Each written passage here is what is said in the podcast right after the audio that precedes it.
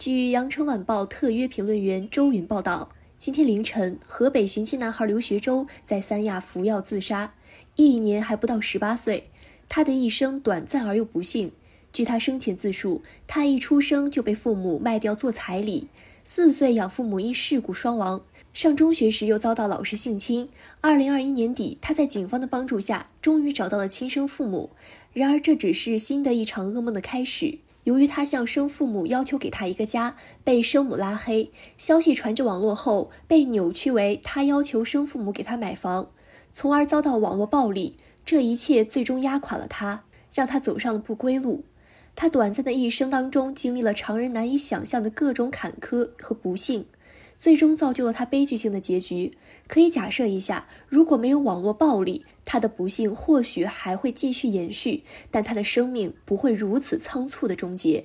也许在某一天，他的命运会得到改变，因为活着就是希望。然而，网络暴力却摧毁了这个希望。刘学周不是网络暴力的第一个牺牲品，也肯定不会是最后一个。网络暴力由一个又一个的个体在网络上发出的道德批判声音汇聚而成，天然的跟道德联系在一起。然而，在最后的结果又往往走向了道德的反面。所有的发生者出发点都是为了积恶扬善，但最后往往会酿成恶，甚至大恶。这种恶的发生一般源自三种情形：一是网络的键盘侠往往根据有限的信息做出判断，往往造成误伤。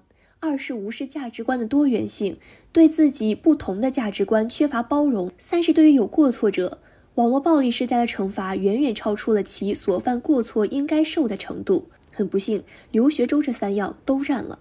很多网友就是根据不完善的信息对他进行指责，比如生母对媒体声称刘学周要求生父母买房，他的能力达不到，所以才拉黑他。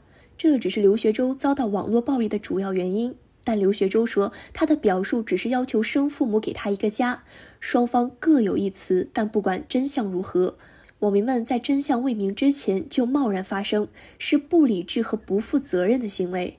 退一步讲，即便刘学周要求生父母买房，那么也是对错两说的事情，一万年也难以分出一个绝对的是非曲直。一个成熟的人应该对此包容。可以根据好恶有个自己的态度，但不要轻易的去指责别人。再退一步说，要求生父母买房是一个没有争议的错误，那么是不是要让他付出生命的代价？也许很多网民会说，我并没有让他去死，我只是随口骂了一句。但这就是网络的特殊性，一个人的瞬间就能遭受成千上万人的唾骂，而且能清晰的呈现在当事人的面前。其实换位思考一下，对于每个人，这都是一件非常可怕的事情，可怕到足以让一些人失去继续生活下去的勇气。刘学周的死需要反思的事情很多，对于网民来说，那就是需要学会在网络空间中克制自己的发言，尤其要克制道德指责的欲望，特别是一些不涉及到公共事务的私人领域的事情，更需要克制。古人说得好，清官难断家务事。这告诫我们不要轻易对别人的家事妄下断语、评头论足。但是现在恰恰很多网民对此类事情有过度的热情，喜欢跻身其中，对自己看不顺眼的当事人恶语相向。刘学周就是典型的受害者，公权力和法律也不能对此事袖手旁观。很多事情寄希望于人们的自我克制是不现实的。当网络暴力成为一种公害，受害者越来越多的时候。